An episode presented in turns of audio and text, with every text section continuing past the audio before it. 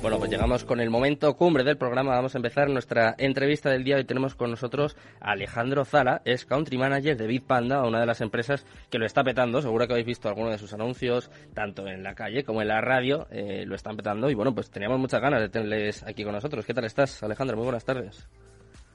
¿Qué tal, Sergio? Muy buenas tardes. Encantado estar con vosotros. Igualmente, igualmente. Un placer contar con vosotros. Eh, cuéntanos, antes de nada, lo estaba diciendo yo, que es verdad que estáis en, todos sitios últimamente, pero por si hay algún oyente de nuestra radio, de Capital Radio, que nos conozca, eh, cuéntanos un poquito, ¿qué es Bitpanda? Bueno, efectivamente estamos haciendo una campaña de publicidad bastante fuerte en España. Eh, y bueno, Bitpanda es una plataforma de activos digitales en la cual permitimos a nuestros clientes invertir en más de 3.000 activos, eh, pues 24 horas al día, a partir de un euro.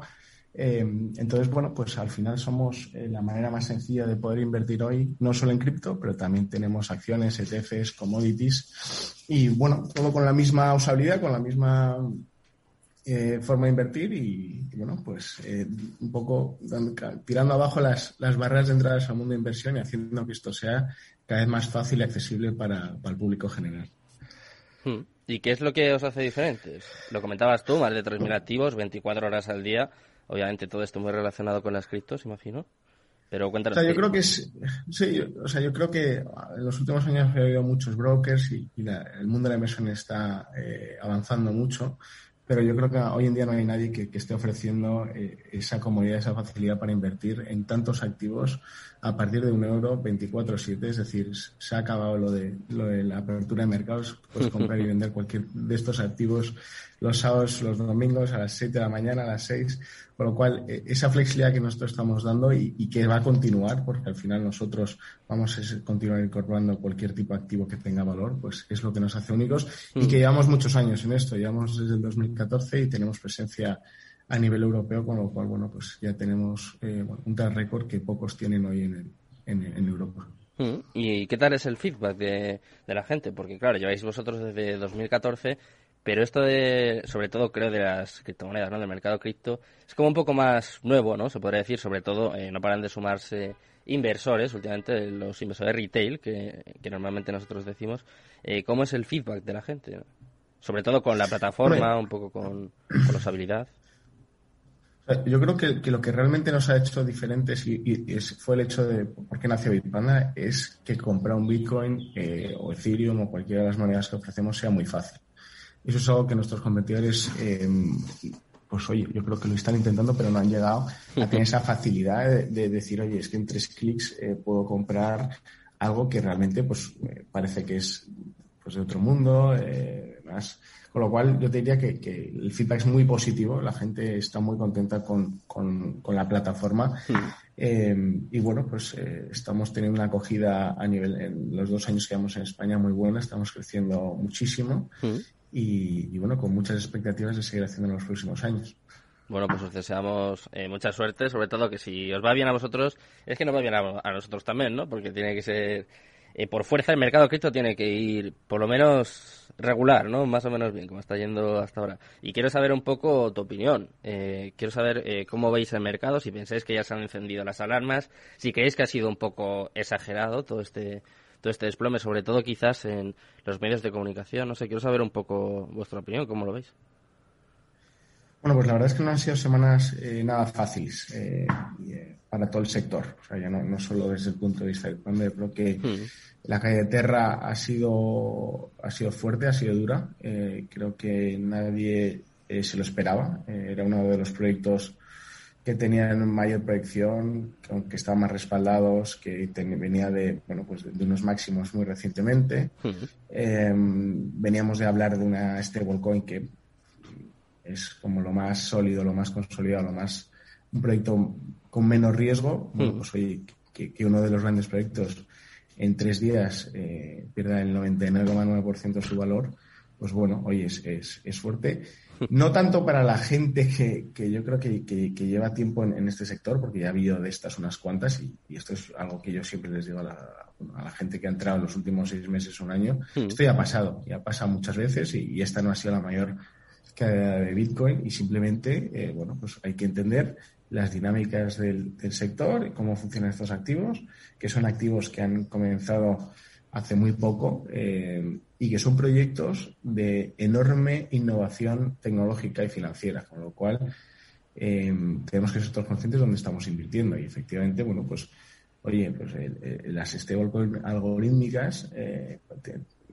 era algo muy novedoso, todo el mundo mm. confiaba en ellas y ha, fallado. Y cuando ha fallado un proyecto tan grande, bueno, pues, pues ha, ha, habido momentos de pánico, ha habido momentos de, de miedo y, eso no es, no es bueno porque llevábamos dos o tres años eh, ganando mucha confianza, los niveles de adopción en criptomonedas solo han crecido y todo esto no es bueno, no es bueno realmente porque a todo el mundo, el que está invertido, el que no está invertido, le interesa que el mundo cripto eh, evolucione. Y que evolucione no significa que simplemente eh, los precios aumenten, sino que, que la innovación que está viviendo el sector continúe, porque realmente hoy en día es uno de los mayores polos eh, de desarrollo tecnológico que hay en el mundo y es donde, en, el ámbito de las finanzas, donde se está generando mayor valor para la sociedad, ¿vale? No solo para los inversores eh, que, tenemos eh, acciones en, o, tokens en, nuestras carteras. Con lo mm. cual, ha sido momentos difíciles. Sí, sobre todo lo peor creo que es lo que, lo que estabas comentando tú, ¿no? La desconfianza que puede, que puede llegar a generar y que también, eh, no sé si habrás escuchado una de las noticias que he comentado al principio, pero claro, ya estás dando motivos a los bancos centrales, a los reguladores, para que de alguna forma aceleren pues estas prohibiciones o regulaciones o limitaciones, ¿no? Un poco de, del sector, ¿no? Que claro, eh, es lo que tú decías, en los últimos dos, tres años la innovación ha sido increíble, en muchos de los eh, mayores cerebros del mundo, de, las empresas más importantes del mundo se están pasando al mundo cripto, están en muchos proyectos pues de los más consolidados y claro, ahora con esto de Terra, que además pues es que estaba dentro del top ten, que es verdad lo que tú dices, que es que en los últimos años, para mí, en el último año, seguramente ha sido una de las que más ha subido y que de repente se desplome de esta forma, pues claro, yo entiendo que, genere miedo y, desconfianza. Es algo, es algo lógico, es una pena por todo lo que, por todo el trabajo que hay detrás, pero hasta cierto punto es lógico. yo, yo, creo que, que, es que ha sido, es muy bueno que, que esto haya sido un, golpe de atención para que se regule y para que se aceleren todas las iniciativas de regulación que hay. Es decir, estoy convencido que unos efectos colaterales de, este crash ha sido eh, que vamos se va a regular eh, todo el mundo de las y eso es muy bueno y es muy bueno para la industria para todos nosotros o sea que por ese lado yo estoy tranquilo y, ojalá que eso pase será una bueno pues ya que hemos vivido un momento tan difícil que la consecuencia sea que la regulación aparezca en el corto plazo y se hacen esos planes. Lo que sí es cierto es que todos aquellos que han estado criticando eh, el mundo cripto, bueno, pues ahora han cogido el altavoz y, lo están utilizando. Entonces, vamos a vivir, exacto, vamos a vivir unos meses en los que la prensa y los inversores más tradicionales o aquellos que se han perdido el rally o que no entienden simplemente qué, qué, es lo que está pasando, pues tengan su momento de gloria y el yo ya lo avisé, yo ya lo dije y demás, pues va a pasar. Con lo cual, yo creo que, hay que tener eh, la suficiente tranquilidad como para entender que, esto es normal, que los fundamentales eh, siguen siendo positivos hmm. y, que, y que el futuro eh, sigue siendo muy, muy alentador. Hmm. Acabas de decir una cosa, Alejandro, que me ha parecido muy interesante.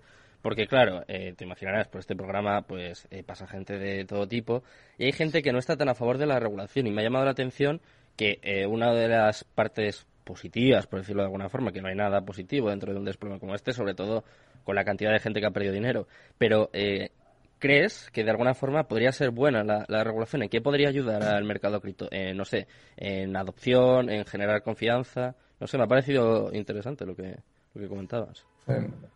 nosotros somos eh, pro regulación absolutamente y, y, lo que hacemos es impulsarla. Creo que la regulación es necesaria, y es positiva, eh, y, que solo con una regulación o con mayor regulación vamos a conseguir los niveles de adopción que, queremos que, debemos obtener en, el mundo cripto. Es decir, al final vivimos de la confianza de, la gente eh, y solo esa confianza muchas veces llega con la regulación.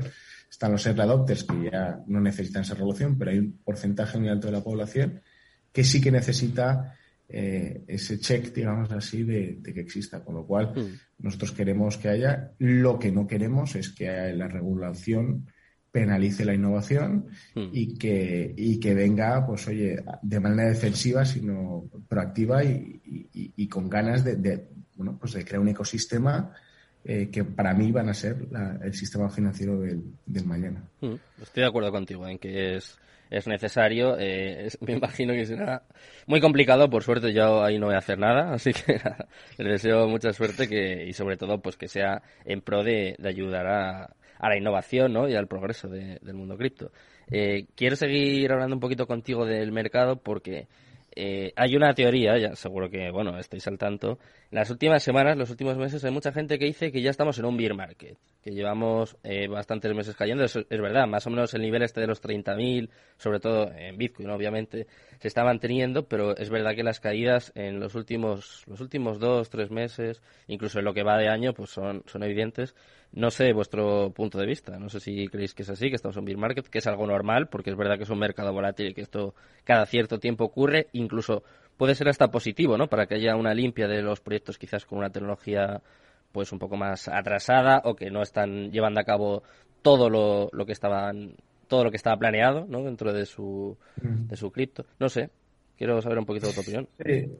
o sea, yo creo que ya es indiscutible. Yo creo que ya estamos en el... no se puede negar ya.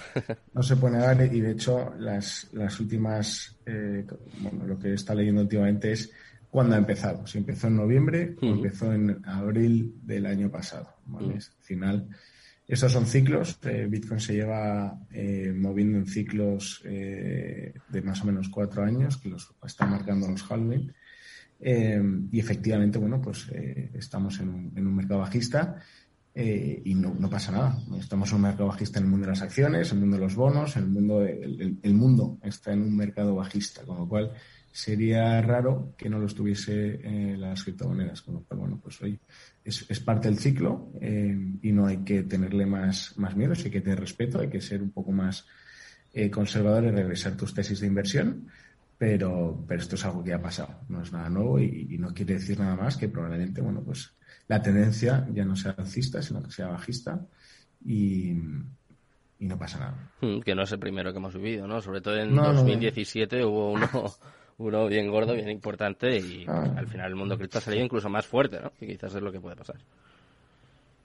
Exactamente, exactamente. Volveremos a, ver máximos, volveremos a, a una tendencia alcista simplemente tener bueno pues eh, esa visión de largo plazo que es lo que nosotros siempre recomendamos es decir es muy difícil predecir el mercado es muy difícil coger los máximos y los mínimos y es muy difícil saber en qué en qué momento del ciclo estamos y nadie lo predice vale o sea yo te aseguro que con mucha gente que, que, que sabe mucho en noviembre y diciembre me estaba diciendo que estamos a borde de ver los 100.000 y demás. La, la realidad, como en casi todo, es que nadie tiene ni idea y que lo que tienes que tener es la convicción de que esto se va a desarrollar en los próximos años y que si esto se va a desarrollar el precio y el valor de, estos proyectos va a ser superior en los próximos años. Una inversión a... Ay, perdona. Sí, sí, perdona. No, que, todo lo demás es pura especulación y nosotros evitamos entrar en, esas discusiones especulativas porque no vemos que tenga mucho fundamento, la verdad. Mm, eh, decías, Alejandro, una inversión a largo plazo, que es un poco lo que comentamos siempre aquí, pero ¿qué sería para ti una inversión a largo plazo? Por ejemplo, 5, 10 años, algo así, sin preocuparse, ¿no? Sin mirar los gráficos, sin agobiarse, quizás, sin que sea un consejo de inversión, ¿eh? que nunca lo va a ser, obviamente. No, no, no, bueno, el,